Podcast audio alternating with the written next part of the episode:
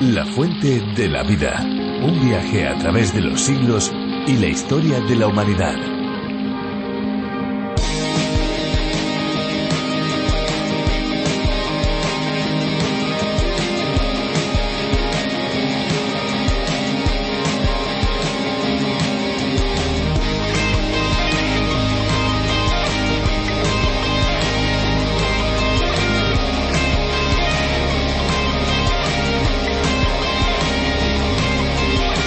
El aguarrás es quizá el disolvente más típico que todo pintor tiene a mano. Este líquido incoloro, de un olor muy característico, soluble en agua y en hidrocarburos, sirve como disolvente para pinturas en general, pero sobre todo para las oleosas y las sintéticas, así como también para barnices. Lo aconsejable es diluir una o dos partes de aguarrás por cada 10 de pintura.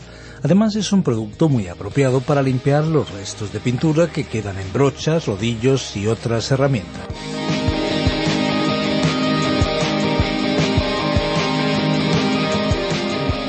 Qué bueno es estar delante de estos micrófonos para darles la bienvenida a este programa especial, un espacio diferente a cualquier otra alternativa que se pueda encontrar en las ondas y en la web.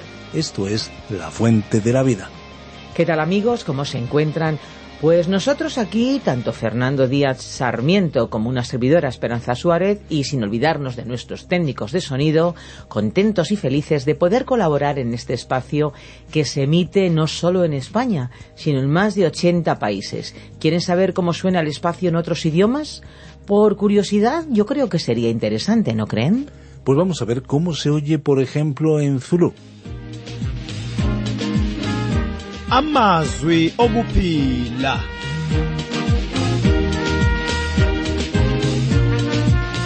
Yebo umbhalo wesihlabelelo uthi uNkulunkulu wathumela izwi lakhe wabaphilisa abantu bakhe ngalo.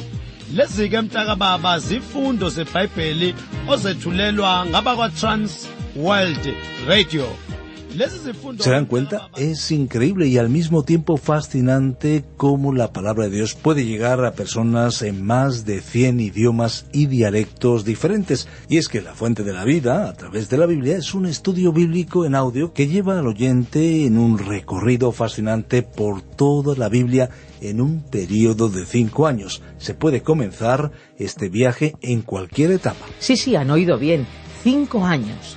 Cuando terminamos con Apocalipsis, volvemos a comenzar de nuevo con Génesis. El oyente que se queda con nosotros por los cinco años no perderá ninguna parte de la Biblia porque seguimos una ruta fija alternando entre el Antiguo Testamento y el Nuevo Testamento. Así que esperamos, amigos, que nos acompañen durante todo este tiempo.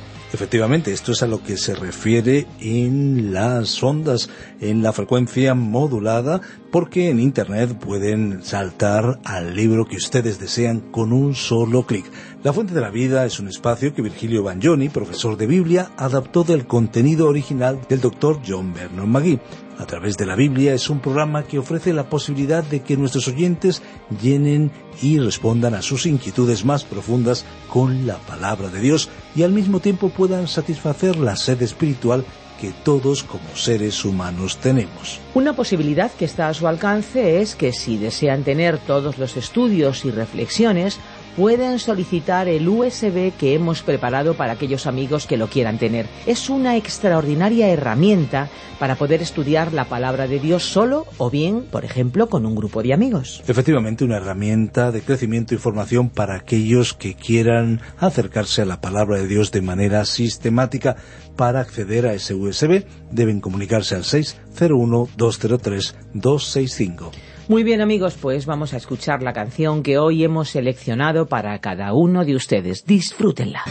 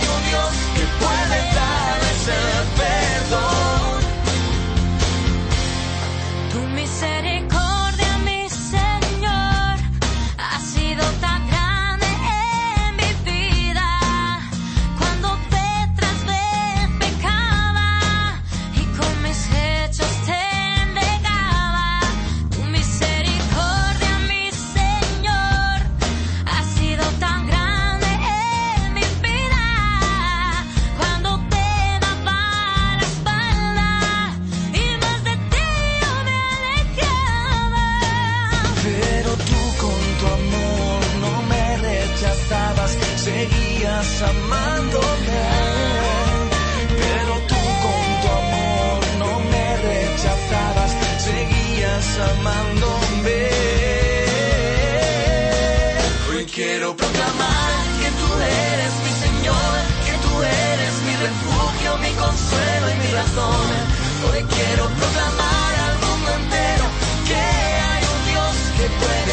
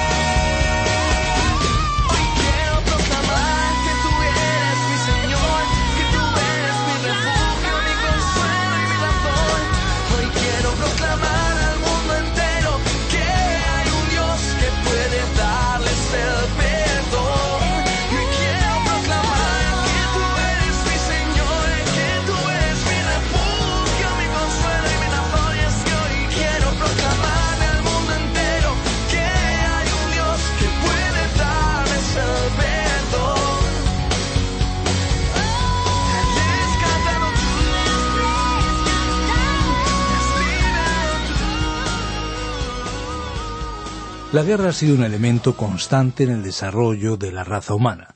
En toda la historia las batallas han tenido una enorme relevancia, siendo utilizadas para definir fronteras, propiedades y soberanías, determinando el futuro de continentes enteros. En la Biblia hay varios registros de conflictos violentos a través de los cuales se determinó el curso de la historia del pueblo de Dios. Muchos se han levantado en contra de Dios y de sus siervos, pero Él ha rescatado a los suyos y ha dado respuesta a aquellos que osaron enfrentarlo. Efectivamente, Dios está en control de la historia.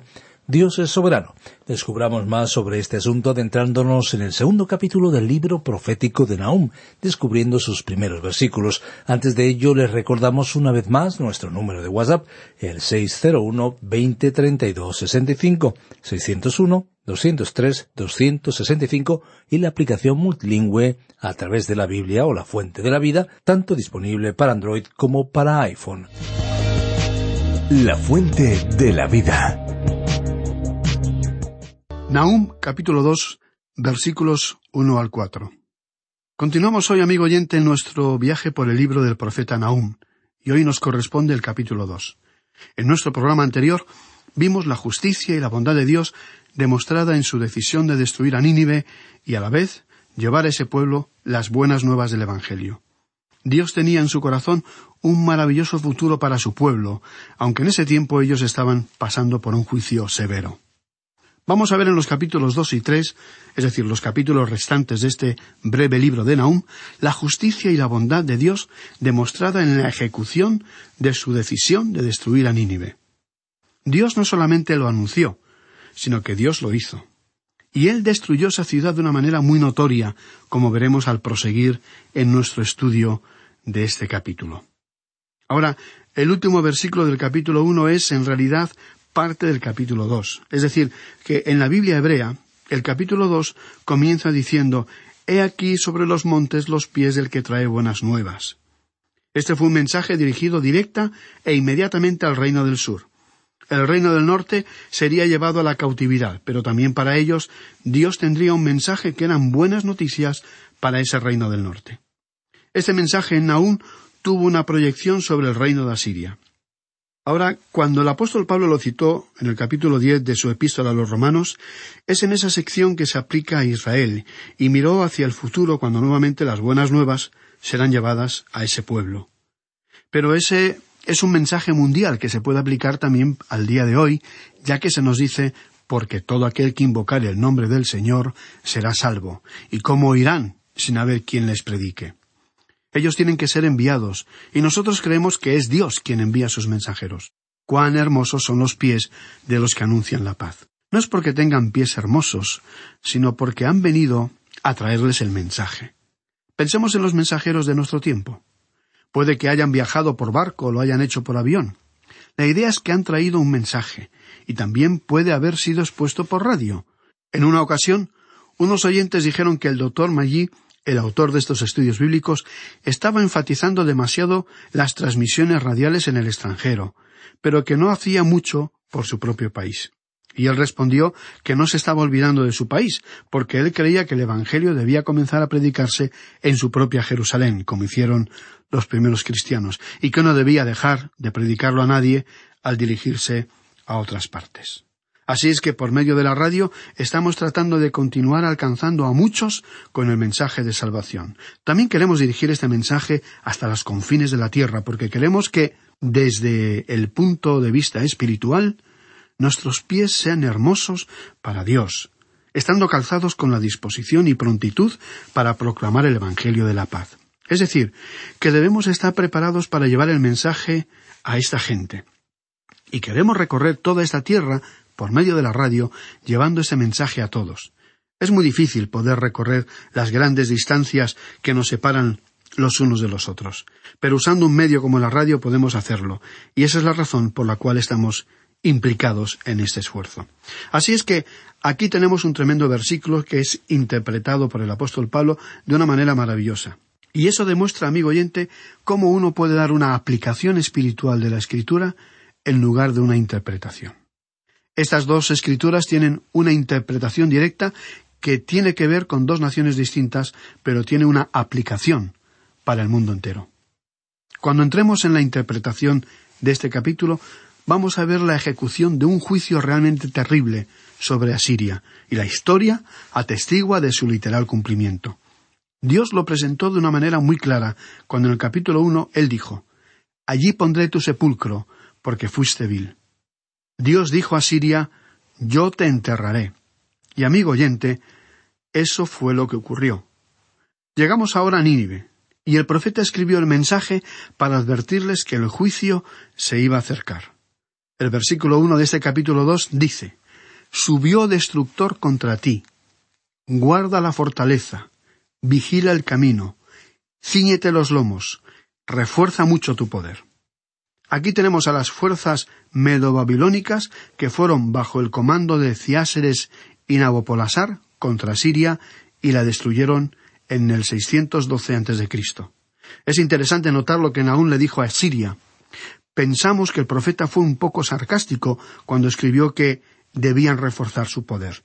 Ellos pensaban que su capital era una fortaleza inexpugnable y que podían soportar cualquier clase de ataque, pero Dios dijo a esa nación aquí que iba a ser destruida.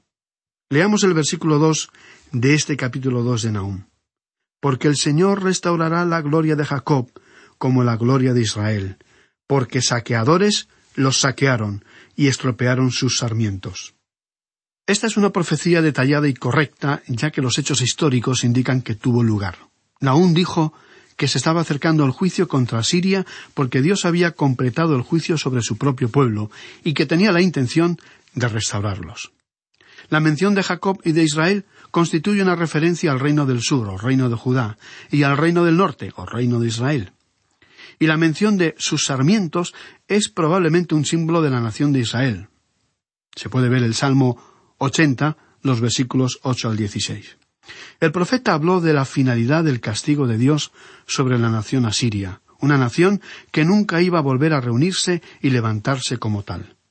Babilonia resurgirá, como también algunas otras naciones, pero Asiria, que fue una de las grandes potencias mundiales en el pasado, en el mundo antiguo, no regresará. Dios así lo manifestó de una manera muy clara. Ahora, la captura de Nínive se describió de una manera realmente aterradora, y este pasaje nos revela lo terrible que fue. Podríamos escribir un titular sobre este capítulo que diga Todo lo que el hombre siembre, eso también segará. Asiria había sido una nación brutal y despiadada, una de las más brutales y terribles que el mundo haya conocido. Cuando estuvimos estudiando el libro del profeta Jonás, señalamos que una de las costumbres que tenían los asirios era enterrar vivos a sus enemigos en las ardientes arenas del desierto, dejando que solamente sobresaliera la cabeza. Luego colocaban una correa de cuero a través de la lengua de las víctimas y la dejaban allí, para que sufrieran bajo el terrible sol del desierto, para que enloquecieran primero y después sufrieran una muerte lenta, pero segura. También tenían otras sorpresas, para sus enemigos. Se cuenta que cuando el ejército asirio atacaba algún país, en muchos lugares llegaban a suicidarse comunidades enteras para evitar caer con vida en las manos de los asirios. Esta nación fue muy temida en el mundo antiguo. En el libro de Nahum podemos observar que los asirios comenzaron a movilizarse, pero en esta ocasión la dirección era otra, porque se estaban batiendo en retirada. Ya no eran ellos los agresores, sino que eran los medos y los babilonios que se estaban levantando contra ellos. Ahora, en el comienzo del versículo tres, leemos El escudo de sus valientes estará enrojecido. Esto no significa, como piensan algunos, que sus escudos fueron enrojecidos con sangre. Los asirios eran amantes del color rojo, el color escarlata. Este detalle puede apreciarse especialmente en su arte, que encontramos en los descubrimientos arqueológicos. Algunos especialistas en este tema opinan que los asirios utilizaban escudos cubiertos de láminas de cobre y que bajo la luz del sol adquirían un color rojo. Se cree que esta era una táctica de guerra para atemorizar a sus enemigos. En toda guerra se utiliza el factor psicológico para debilitar al enemigo emocionalmente. El temor desgasta y bloquea la mente, y eso crea una ventaja en el momento de la lucha. En la Segunda Guerra Mundial, los Estados Unidos de América arrojaron la bomba atómica sobre el Japón, pero antes le habían hecho una advertencia al enemigo. Los japoneses pensaban que los americanos no estaban hablando en serio, que no iban a hacer lo que decían, y no prestaron ninguna atención a esa advertencia. Pero en esa ocasión sí cumplieron su amenaza. Con esta terrible acción bélica se terminó la guerra. En los tiempos de Nahum podemos ver que ocurría lo mismo. El enemigo era muy brutal y lo que ellos sembraron, eso iban a cosechar. Probablemente esto también pudiera ser una advertencia para aquellos que arrojaron la primera bomba atómica. Dios no olvidará esa terrible acción, porque el daño fue irreparable por las horribles consecuencias de esa bomba en número de muertos. Todas las guerras son siempre terribles. Es una estrategia nada nueva la de intentar de engañar por todos los medios al enemigo. Y quizá por eso los asirios utilizaban hasta en sus uniformes el color rojo. Ahora veamos lo que dice aquí el versículo tres de este capítulo dos de Nahum. El escudo de sus valientes estará enrojecido, los varones de su ejército vestidos de grana, el carro como fuego de antorchas, el día que se prepare temblarán las hayas. Esto describe la forma en que los carros utilizados en combates estaban construidos. No estaban construidos de madera como los carros que se puede encontrar en los museos. Por ejemplo, los egipcios utilizaban mucho madera al construir sus carros de guerra. Parece ser que los asirios fueron los que inventaron el modelo más avanzado en materia de carros, porque se les describe que eran como fuego de antorchas. El día que se prepare temblarán las hayas, dice aquí el versículo tres. Continuamos ahora con el versículo cuatro. Los carros se precipitarán a las plazas, con estruendo rodarán por las calles. Su aspecto será como antorchas encendidas, correrán como relámpagos. Curiosamente, este versículo ha dado lugar a unas interpretaciones erróneas por ser extremas y sacadas fuera de contexto, como les comentaremos algo más adelante. Nahum nos describió lo que probablemente sería una batalla en la que el enemigo usaría sus carros de guerra. Lo que ocurrió fue que cuando el enemigo marchó contra Siria, esta nación tenía una capital que podía ser defendida extraordinariamente bien.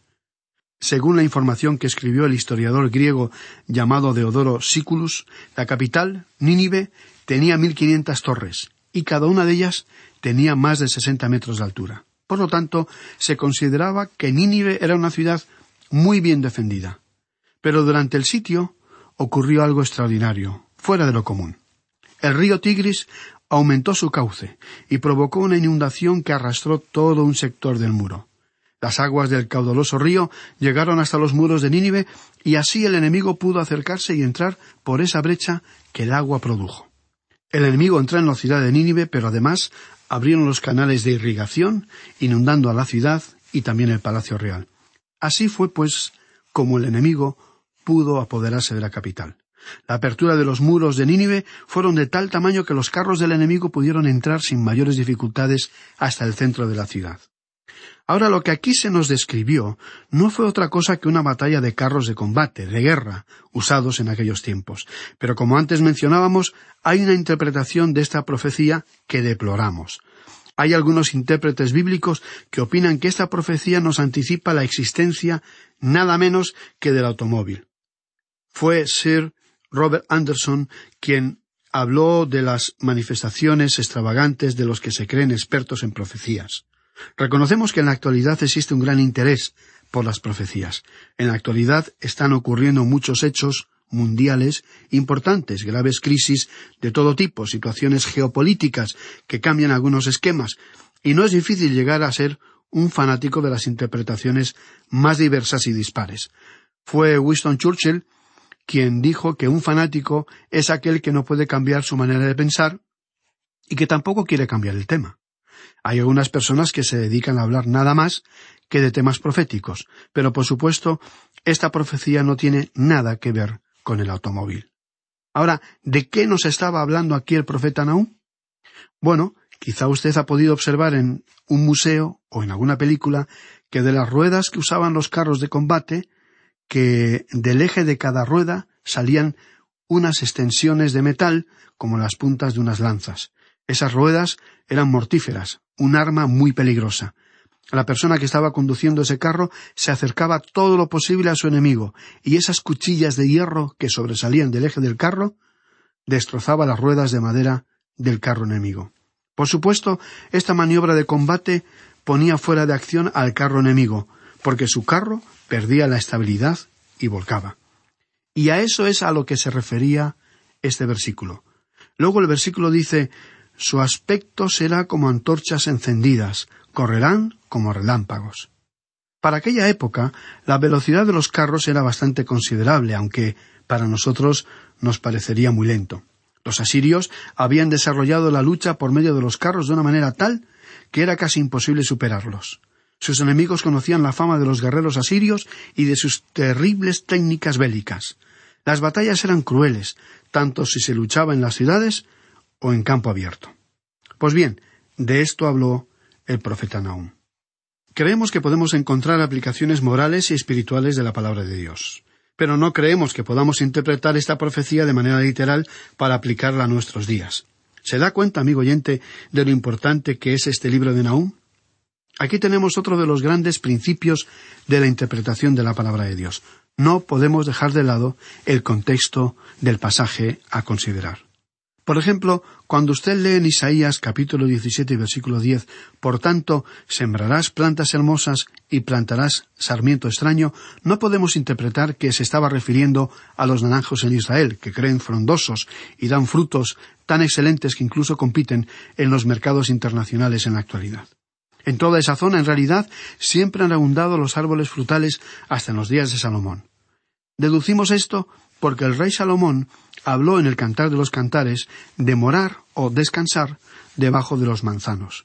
Esa referencia a un manzano en realidad se refería a un cítrico, probablemente a los famosos naranjos de esa zona.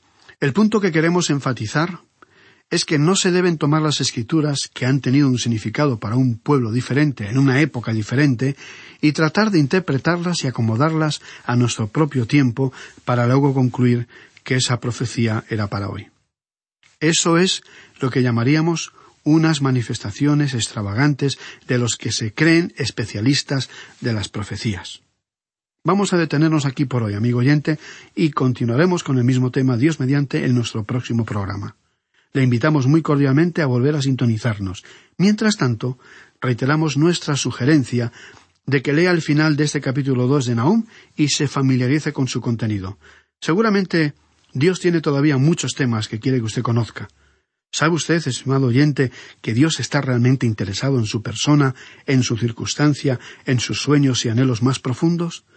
Dios desea que usted le conozca, que le tenga confianza, que llegue a amarle, pero sobre todo, Dios quiere tener una relación personal con usted. Y Dios desea su bienestar, y se preocupa por las distintas circunstancias que rodean su vida. Pero para confiar en una persona hay que conocerla, ¿verdad? Lo mismo ocurre con Dios. Él quiere que usted le conozca, para que así usted pueda entregarle confiadamente su presente y su futuro. ¿Ya cree saber todo acerca de Dios? Bueno, nunca podremos comprender ni entender la mente y el corazón de Dios, pero sí podemos aceptarle como nuestro Señor y Salvador.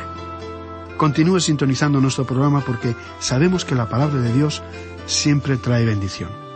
Hasta otro momento y recuerde, Dios está esperándole.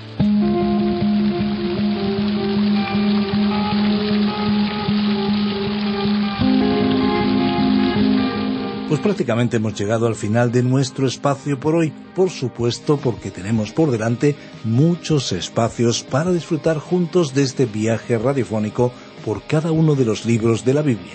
Recuerden, amigos, que si desean volver a escuchar este espacio o tal vez alguno de los programas anteriores, lo pueden hacer en nuestra web lafuentedelavida.com o bien en la aplicación La Fuente de la Vida, que también la pueden encontrar con el nombre A través de la Biblia. Recuerden que tenemos vías de comunicación para que estén en contacto con nosotros. Nuestro deseo es que cualquier persona en cualquier lugar y en cualquier momento puedan tener acceso fácil y eficaz a través del ordenador o del teléfono móvil a la amplia gama de recursos digitales cristianos en el idioma que cada cual entienda.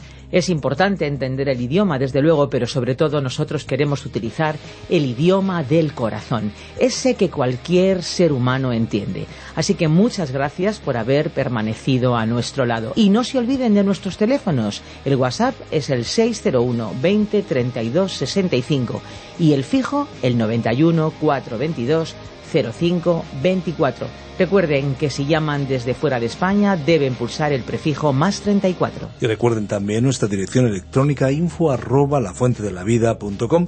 También nos pueden escribir a info arroba radioencuentro.net.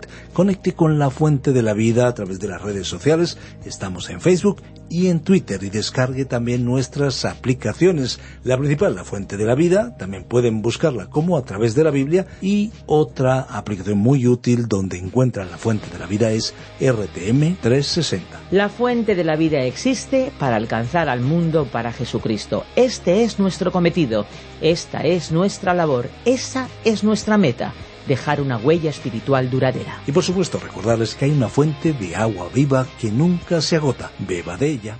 Este ha sido un programa de Radio Transmundial producido por Radio Encuentro, Radio Cadena de Vida.